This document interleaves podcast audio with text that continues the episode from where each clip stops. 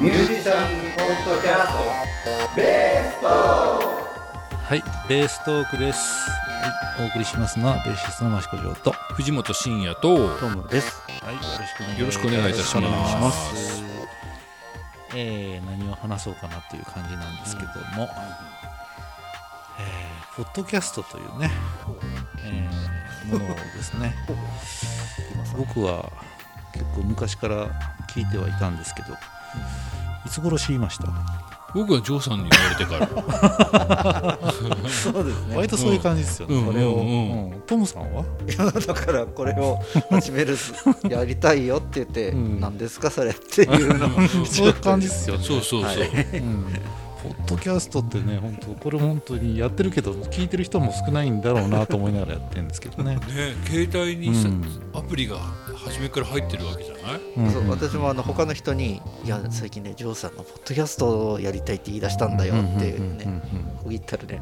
は？みたいあそうああれ iPhone 使ってるよね？とか言って。な。うんうん。あ本当だあった。とかそうそうそそんな感じですよね。かなりね。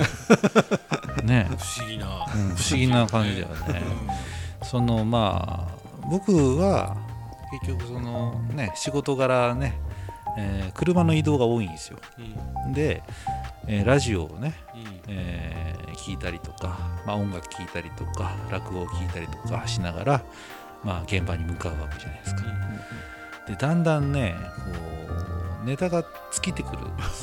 なんか今日は何聞こうかなみたいなね、その時にポッドキャストっていうのがどっち始まりかな。まあその iPhone 見ててねこのアプリなんだろうって立ち上げてみた時にまあなんかいろいろ番組が聞けるようになってんだなって見た時にあ TBS ラジオのやつもやってんだですね、まあ、当時、まあ、今もやってるかな。玉結びっていうね番組昼間やってんですよ、そうするとねトンネル入ると聞こえないとかさ CM がとかさ、えー現場に着いたらもう行かなきゃいけないとかね、でフルで聞けないんだけど、そのポッドキャストだと CM もないしね。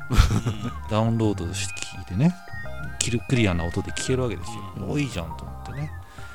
その地上波のラジオをダウンロードして聞くのかなって最初思ってた。ん。ですよ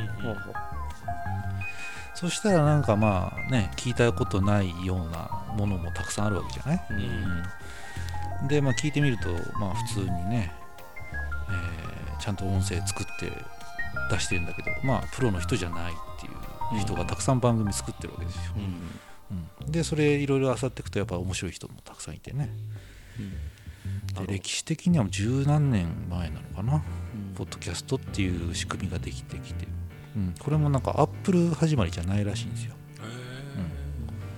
アップルでしなんかこうやって管理してるっぽいけど言い出しっぺはなんか違うらしくって。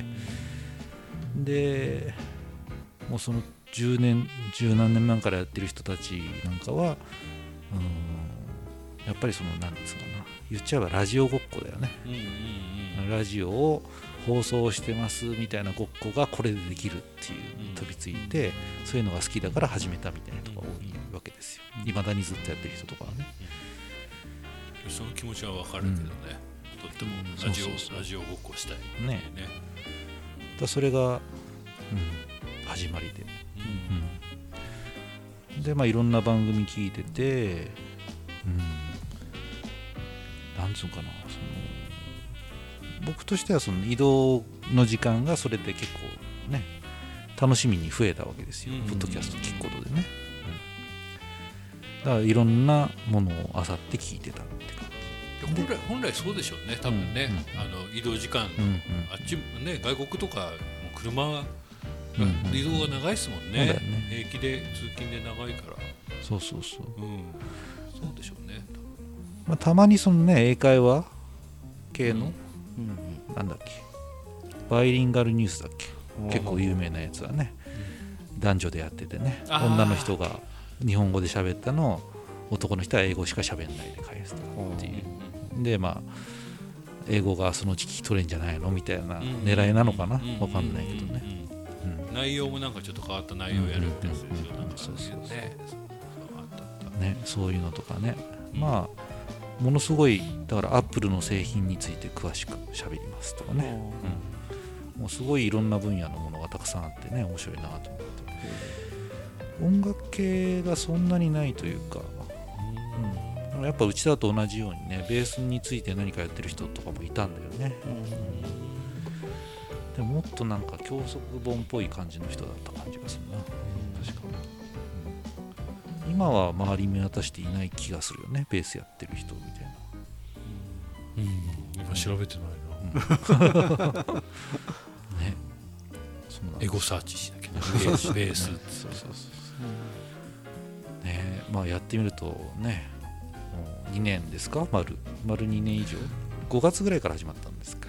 そうですね。んん。そんな2気がする。年以上は経ったんですね、うんうん。オーディオブックに行ってちょうど1年経つかなみたいな感じかな、もうね結構ねこの間ねあの米沢さんが始まったじゃないですか。はいはいはい。ポッドキャスト始めたんですよね。米沢美久ポッドキャストって検索したらねベース会が出てきました。そうなんです すごいね。あ要するにタイトルに米沢美久さんって入れちゃったのでこの間。まあそれがなたまたま当たってね うちが当たってるぞ悪気はないんです。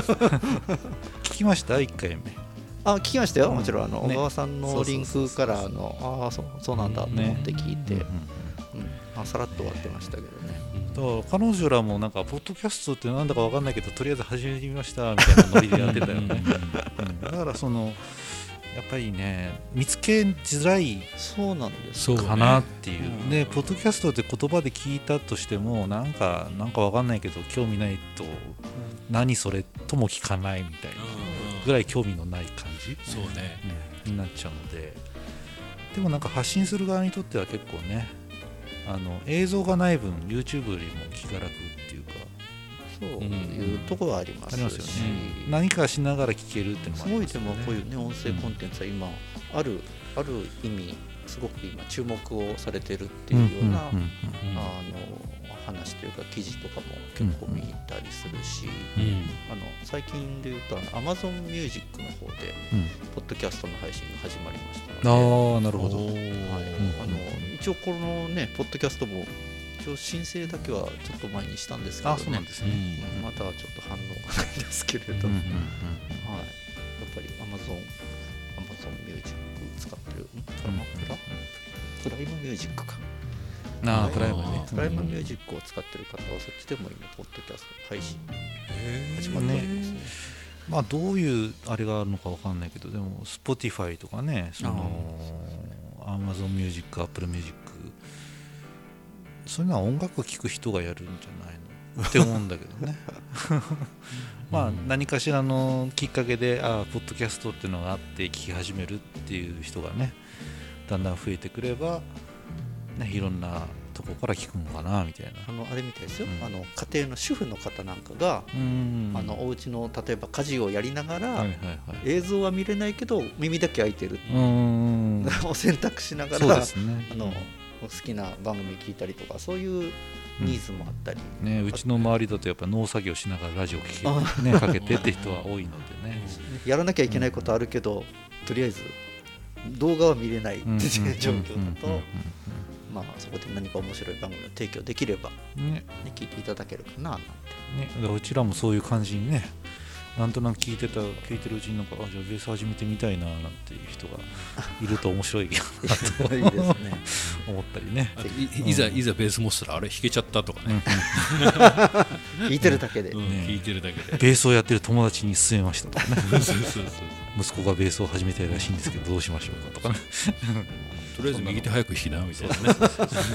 なんか知らないけどそんなこと言ってたよな。そうそうそうね、全部受け売りで喋ってたら上手くなっちゃいましたね。そうそうそういいですよね。ねそうなったら面白いな。いいですね。ねなんとかこのポッドキャストをもっと広めていきたいなとは思うんですけどね、うん。まあ、最近はちょっとねインスタグラムの方もね、えーまあ、ただただ自分の、ね、料理を出したりとか。犬を散歩してますとかそういうの出してましたけど、まあ、今からちょっとねあのちゃんとタグ付けをねちゃんとしてタグるって言葉が最近あるんですよ。タグる。タグる？知らない。何？タグるって。ググるってあるじゃない？うん。ググるってのはグーグルでねグル、うんグ検索。グるんですよ。検索するんですけどタグるっていうのはもうインスタグラムでタグ付けをたくさんして、そのタグを検索するのをタグるんですよ、あ例えば美味しいもの食べたいって時に例えば渋谷でラーメンとかをねインスタグラムにやると渋谷のラーメンの美味しい映像がたくさん出てくる。なるほどね。で美味しそうなとこはこれどこなんだっていうのをタグるっていうらしいです別にファッションでも何でもいいんですけど、うんうんもう Google 以上にこうやっぱ絵で来るじゃない、うん最初から。だからそれでタグる人たちが増えてるので。それでまたそこでインスタで載せちゃえばいいんだもんね。そうそうそう。インスタ映えするのが分かるからねインスタグラムで最近はねちゃんと写真とかねベースとかとかの話をしたらねなるべくベースとかエレキベースとかコントラバスとかジャズです、アドリブですとか、まあ、そういう話をね、えーベース好きとつながりたいとかそういうのたくさんあるじゃないですか、うん。ね、そういうのたくさん書いて投稿しようかなと思っておりますよ。ポッドキャストとかもね、うん、ちゃんと今回こんな話しましたよっていうのをねうん。何かしら写真撮ったりとかしてね、うん。えーそっちの方で広めていけば、ね、何かしらで引っかかった人はあこれは何だろうって興味持てばね聞いてくれるかなと思いながらやっていこうと思ってますが、うん、ねえそうなんですよ、なんかね機材をねその米沢さんのポッドキャストで機材紹介してましたね。これのちょっと次のモデルっていう感じの新型ですよねうん同じ感じですか？うちらが使ってる。えっ、とこれよりも、うん。えーえっとアウトプットが6チャンネル増6人でいえてましたですね。まあ詳しく私も見てないけど、うんうん。あとこのジングル登録が9個。これは6個。ああでうちにもあるんですね まあチャラチャラとかってやるとうるさいなと思ってやってないんですけど。なるほどね。ねちなみに我らが使ってるのは Zoom の何てやつでしたっけ？ Zoom の LiveTrak L8 L8 L8 はい。ってことは8トラック8とかそうですね。あの音声入力は6プラス、えーと、あそうか。なんていうんですか、えっと、電話で遠隔の人も大丈夫みたいな、ね、あそうそう、それでその新型のやつはね Bluetooth がついてましたね。あなるほど。なるほどね。ダイレクトに Bluetooth で飛ばせる、えー、スマホの通話とかを飛ばせるスマホの通話を Bluetooth で飛ばす。あ要はカースカー車で Bluetooth で通話するみたいな設定するそうのかなこちらの場合はあの通常のこのうん線をつながないと有線でね。有線でつながないといけないんですがそれが無線でもいけるようになってあますね。悔しいって感じですかね。ね。そうするとね 電池の消耗の心配をしなくていいね。そうですね。まあしょうがないですね。新しいものをかけてたら毎年モデルチェンジしないといけないので。ねえ。でもこの機材も本当ねすごくお世話になってまして、ね。そうですよね。素晴らしいですけどね。ググッと変わりましたよねこの導入でねね。これのミキサーの導入により。確かに確かに。音音質とやりやすさの向上が。ね。だからこのねこのステイホーム期間でねかなりこういうところに強くなるミュージシャンが多いんじゃないかっていう話をねさっきもしてましたけど。そうそうあの、まあ、僕もですねあの実はちょっと配信ができるような環境をちょっとね作りたいなと急に思いましていよいよ。はい。あ大変なんですよこれが。あのまあライブ配信をねやっぱりお客さん入れることができないっていうことでやってる人が増えてきたわけですよ。でも最初はもうお手軽にじゃないけど、まあ、スマホで撮った映像をね、まあ、録画したものを後から YouTube にアップするみたいなねところから始まりそれを生中継したい、えー生中継するにはどうするの？じゃあ例えば YouTube チャンネルにね自分でチャンネルを開設しとけばね、えー一応その YouTube ライブというのができるんですよ、ただね携帯から行ける人っていうのはそのいわゆるね登録者数が1000人とか、まあ、そういうのが壁としてあるんですよね。携帯でできる人はね。なるほただパソコン経由では誰でもできるんですよ。自分のチャンネルに載ってればね。うん、でもパソコン経由でじゃあどうやってその映像とね音を飛ばすのって話をした時にですね、あのまあずいぶん前になっちゃうんですけどその僕がいつも行ってる、えーリムジンというねベース界でもお世話になってるところで、えーライブ配信をちょっとやってみようかみたいなね、話になってきてですね、えー僕の先輩のミュージシャンの人がですねそういう機材を一通り持ってましてじゃあ一回ちょっとお試しでやってみましょうかっていうところにね僕もちょっと、えーお邪魔してですね勉強させてもらったんですよ、まあ、その時は僕は楽器を弾いてた方なんですけど、えーその時にどんな機材を使えばこんなことができるみたいなことを見せてもらったんですね一通りね、で、えー、ATEM ミニっていうのがね最近流行ってる。それはメーカーはどこのメブラックマジックデザインという、ほうはい。あれ海外海外ブラックマジックジャパンっていうのがあるから多分元は海外なのかな。あのもともとそのね放送機器関係のすごい高いデジカメみたいなやつとか、あのね、やっぱカメラのスイッチャー機能みたいなものをもう本当にプロ機材みたいなのを作ってるとこってそれがこういうね今の、うん。えーライブ配信をしたいとか、うん。えー YouTube でライブ配信じゃなく録画配信をしたいとか、まあ、その人向けにそのビデオスイッチャーっていうんですか？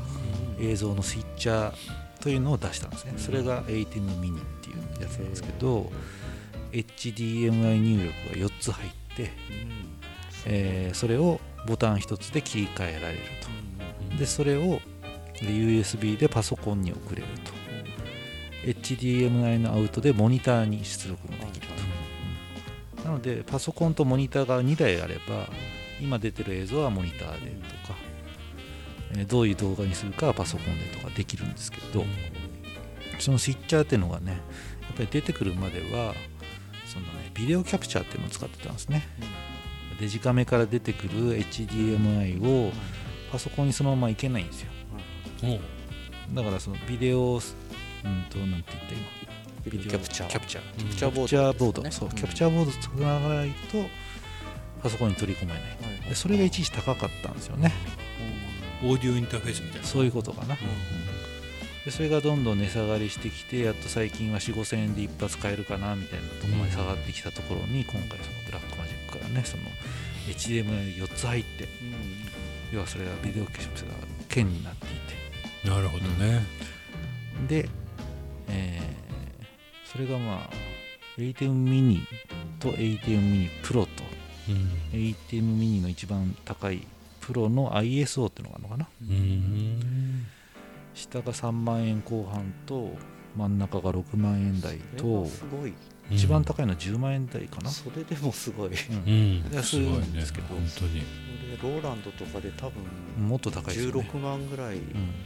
でちょっと私別のとあるところでうんうん。買ったことがあるけど、まあすごい価格破壊をした感じの機材なんですよねで一番高い機材っていうのはその4トラックで入ってきた HDMI の入力を全て別トラックで録画までできるっていうとこまでその10万円の機材はできるわけですけど一番安いのでも、えーまあ、2トラック状態かな。2トラック状態というか、まあ、今出てる映像音声に関しては、えーハードディスクにつないで録音ができる録画ができるという感じなのかな、まあ、基本的には生放送に振ってる機材かな、うん、でも録画するのに、まあ、スイッチャーでスイッチングしながら、まあ、撮って編集もできるだろうし。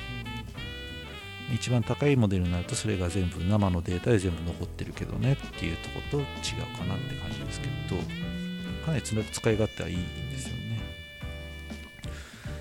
でそれを話には聞いたことがあってああこれやっぱ使ってんだ。でパソコンの方にはその OBS っていうねソフトを入れるわけですよ。えっと OBS それはその機材の専用のソフトウェアなんですか、じゃないです。あのフリーのソフトであそうですか。えー映像配信をしてる人が大体入れてるのかな。オープンブロードキャストシステムっていうのかな、うん、要はフリーのソフトで出ていてでそれは何ができるかというと、まあ結局まあ配信したい画面に何を映すかっていうのを、まあ、編集していく作業なんですけど例えば、えーカメラの、うん、映像を取り込んでここに出すとか文字を出すとか、うん、テキストを出すとか、えー自分のパソコンの画面を映すとか、パソコンの中に入ってるデータを映すとかっていうのを選べるわけですよ。その背景作りをするわけですね。でそれに対して音はどこから入れるかとかっていうのをそこで全部管理できるわけですよ。でその ATEM で、えービデオを全部管理したものを、えーそっちの OBS につなげば、えースイッチングしたものがそのままそこに出てくるわけですねそれ分割して2画面にしたりとかもできるしっていうまあそれが OBS っていうねソフトになるわけですよ、うん。そうその情報を得てですね、えーじゃあ買うしかないなということで ATEM ミニを買いまして、え2週間後かなほ2週間後にそのリムジンでね、えーちょっとライブ配信のテストをさせてくださいっつってね機材持ち込んでやりに行きましたが音は出るけどもう画像がとにかく出なくて、あれ？そうですかなんでだろう？うん。まあ今は半分ぐらい解決したんですけど、まあ、とにかくその まあデータが重いわけじゃないですか。なる重いデータがパソコンも大変だし回線も大変だしになるわけですよ。ほど。なるほど。ねで回線自体はあの有線 LAN をねう長く引っ張ってきて回線自体はもう100メガぐらい出てる状態なんですけどそれでも映像が出ないということは何がおかしいのかみたいなことをやるわけですよ。ん。要はそのインプットしてねその OBS 上で一回読み込んで吐き出すのに読み込むのが大きくて大変なのか吐き出す方が大きくて大変なのかって設定もあるわけですねでそれをいろんな YouTube のね YouTuber の人たちがねこういう設定でやると画像が動くよとかねパソコンに優しいよとか、いろんな情報が出てるんですけど、まあ、それをたくさんねいろいろ 研究しながらですね、うん、なんとかね4カメなんですけど、まあ、カメラ自体はないのでえっとまあこれもね一眼レフねデジタルの一眼レフをそのウェブカメラ代わりにするっていうのがありまして、うん。まあ、それできるかなと思ってね僕も1台安いの買ったんですけど僕のはねできるんだけどやっぱね10分ぐらいで止まっちゃうんですよ。でそれはもうね一眼レフだとしょうがないんですけどね。ビデオカメラじゃないのでずっと録画するっていうのはできないからここで強制に終わるよっていうのが30分かな。30分越すとビデオカメラ扱いになって税金が高くなるらしいんだよね。なるほどね。それでわざわざ録画できませんよっていうふうにしてるらしいんですよ、あ僕なんか昔あったうん。そういう動画も撮れる録音機材みたいなのあったじゃないですかよくね。でも何分までとか決まってたでしょ。30分うんうん。そうそうそそううそこ越すとビデオカメラ扱いになっちゃってつって高くなるからあんまりそこはねちょっと制限かけた作りをしてるわけですよ。一眼レフのデジカメっていうのは。で僕のやつはそのね HDMI の出力があればその取り込んで映像は出るんだけどやっぱね中でねカチャって切り替わっちゃうんですね、うん。何分経つとこれが切り替わっちゃうみたいな、まあ、使おうと思えば使えなくはないんですけどまた古い iPhone とか iPod Touch とかを、えー駆使してつないだりとか。安い GoPro まがいみたいなやつを買ったりとかしてね、あれは音は？音はどうやって？うん音はね、えっと、昔ここで使ってたあの Zoom の H4 をレコーダー。はい、レコーダーをあれをマイクにして、ああなるほど。はい、オーディオインターフェースというかあれをマイクでラインアウトして、えー ATEM ミニに送ってる感じかな、音声入力も2つあるんですよ。ATEM の方に、なので音とかは大丈夫なんですけど、音は大丈夫なんですね。でカメラの切り替えもできる。だけど実際に YouTube に載らない。載ってるけどものすごくあの YouTube の方からもこれじゃダメですよ。って怒られる感じ。電波状態は悪くないけど何々がダメだから、うん、今うまいこと言ってませんみたいなのが出て、うん。なるほどそうそう。そうそうね。まだじゃあもう一山越えもう一山二山なんですか答えないといけない。だパソコンもまあねいけないスペックじゃないのかないけんのかなみたいなとこもやりながら、うん。えそれですか？そうですね。まあサーフェスでやってるんですけど、うん、辛いかなって感じはしますね。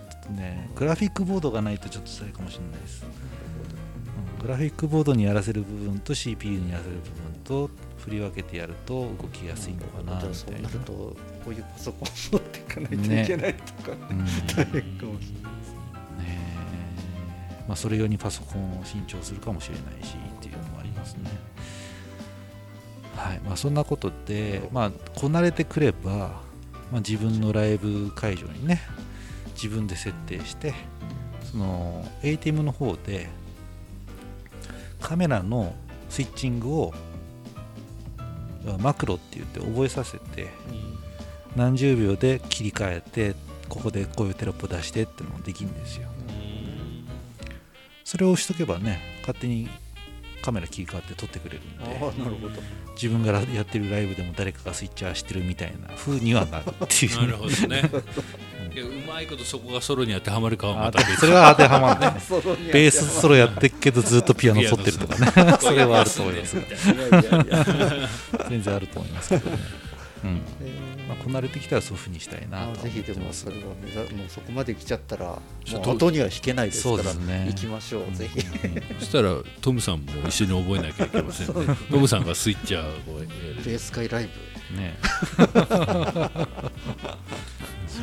ですよね。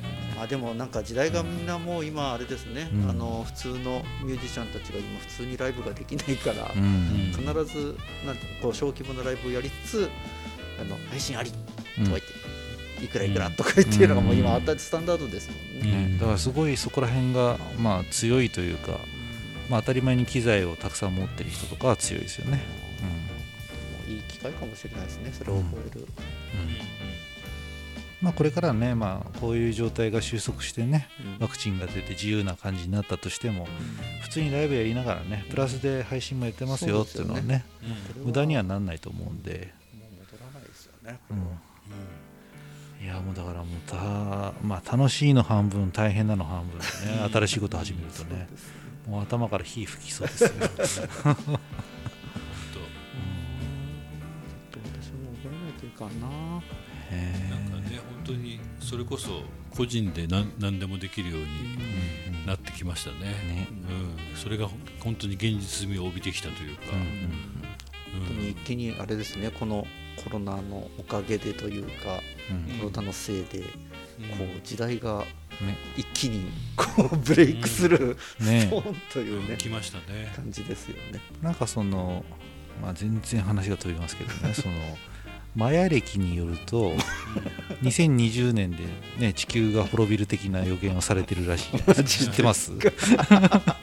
だある意味これってこうね人ね人類の転換点だって捉えれば古い人類は死ぬって話になってますね。ライブ配信できないものは死ぬ。死ぬ。ミュージシャンとしてライブ配信できないと。死死が待って。まあでも本当、まあ、正直なところそのねあの今音楽ね業界はやっぱりライブ自体できないっていうのもありますけどやるとしたらちゃんとやれる人じゃないとできないみたいな感じにもなってるのである意味淘汰されちゃうんですよ、本当。本業の方をね。そうそうそうそう。ライブ配信の方じゃなくて、うん。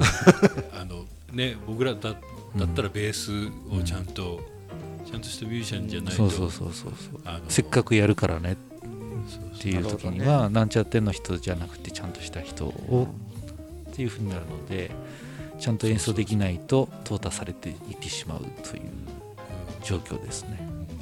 だからすごくデジタルの方でなってる分こうアナログの方の強さ、うんもうねとてもね必要とされているというか、頑張んなきゃちょっとね引き締めて勉強しなきゃいけないなっていうのは思いますね。でライブ配信ができるようになったとしたってねその人に魅力がまあなければ見てもらえない、そりゃそうそうそうそう。うん魅力のある人がライブ配信をするのでもう鬼に金棒みたいな感じになってるんですけど。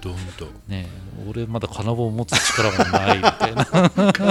金棒を持ってるだけみたいなね。金棒だけ。金棒だけ。みたいな本当本当そうですよ。もうそういうそういう感じなんですよ。本当に本当に、うん。なんか、うん。そうライブ配信やろうかっつってもさ、うん。見てくれる人いなかったらちょそうなんです話にならない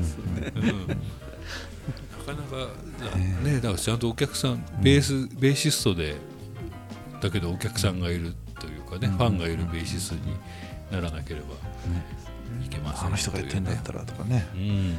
本当だから今本当にもうトップとトップみたいなところには例えばアルフィーみたいな人たちはねあのもう年間で何回ライブを全部全部配信しますっていうの投資で5万だか何万だかって売ってるみたいなねなるほどね、1回ずつ買うよりかはそれで買ったはちょっと割安ですそういうみたいな感じ話。とか、いや好きだったら買うもんね。そうそうそうそうそうそう。でそうするともうき会場のキャパ以上にお客さんに逆に売れるんですよまあねソールドアウトだったん。だそうそう。もうフルに売れちゃうわけですよね、うん。全国の人がねやっぱファンにいる人っていうのもさらに強くなる感じですよね貧富の差が激しくなる一方と まあでもその中でね、まあ、金棒だけでも使えるようにしておくかとあとは自分が鬼にならなきゃいけないみたいなもうあとはどっかから鬼捕まえてくればいいんだよあそうだ自分よりね。あこの人のは鬼っぽいね、うん、バズる人連れてくればいいんだよね。ちょっと振っといて。みたいなじゃあうちもピンハゲさんとか言いますか、ね、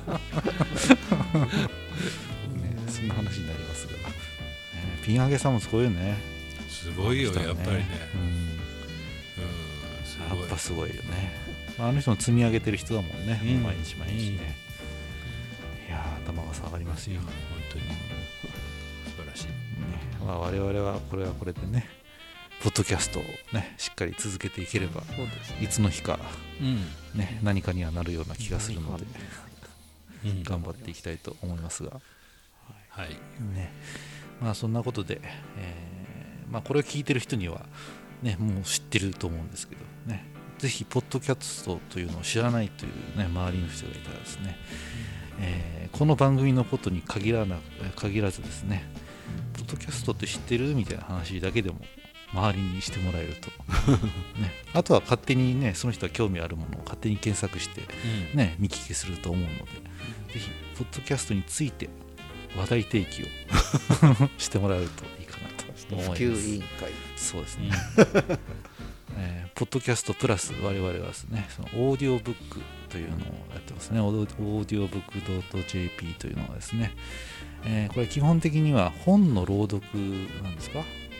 うんね。ね新刊とかねビジネス本とかを読み上げてくれるサービスなんですねなので、えーこれもやっぱり移動中とかにね、うん、耳の情報は入っても OK って時にね聞き流せるような感じになっております。そっちの方でもですねこちらベーストークプラスといってですね、えー実際にベースの音を出しながらこんなことをやってますよみたいなことをやってますのでぜひ、えーベース会のホームページの方からですね2ヶ月無料のクーポンも出てますのでそちらをゲットして、えーぜひ聞いてみてください、はいぜひぜぜひお願いいたします。お願いいたします、ひはい。ね、そちらの方もオーディオブックって知ってるなんつってね友達とお話しするとね、えー結構750円ね聞き放題プランっていうのがあるんですけども、かなりいろんなものがね聞き放題ですよね。ビジネス書はたくさんありますしね、はい。まあ、新刊とかも割と聞けるとことでこの後は、えーベーストークプラスというのをオーディオブックの方で聞きますので引き続きそちらの方もよろしくお願いいたします。お願いします。ではお送りしましたのはベーシストの益子城と、藤本慎也とトムでした。あありがとうありがとうございました。りがとうございました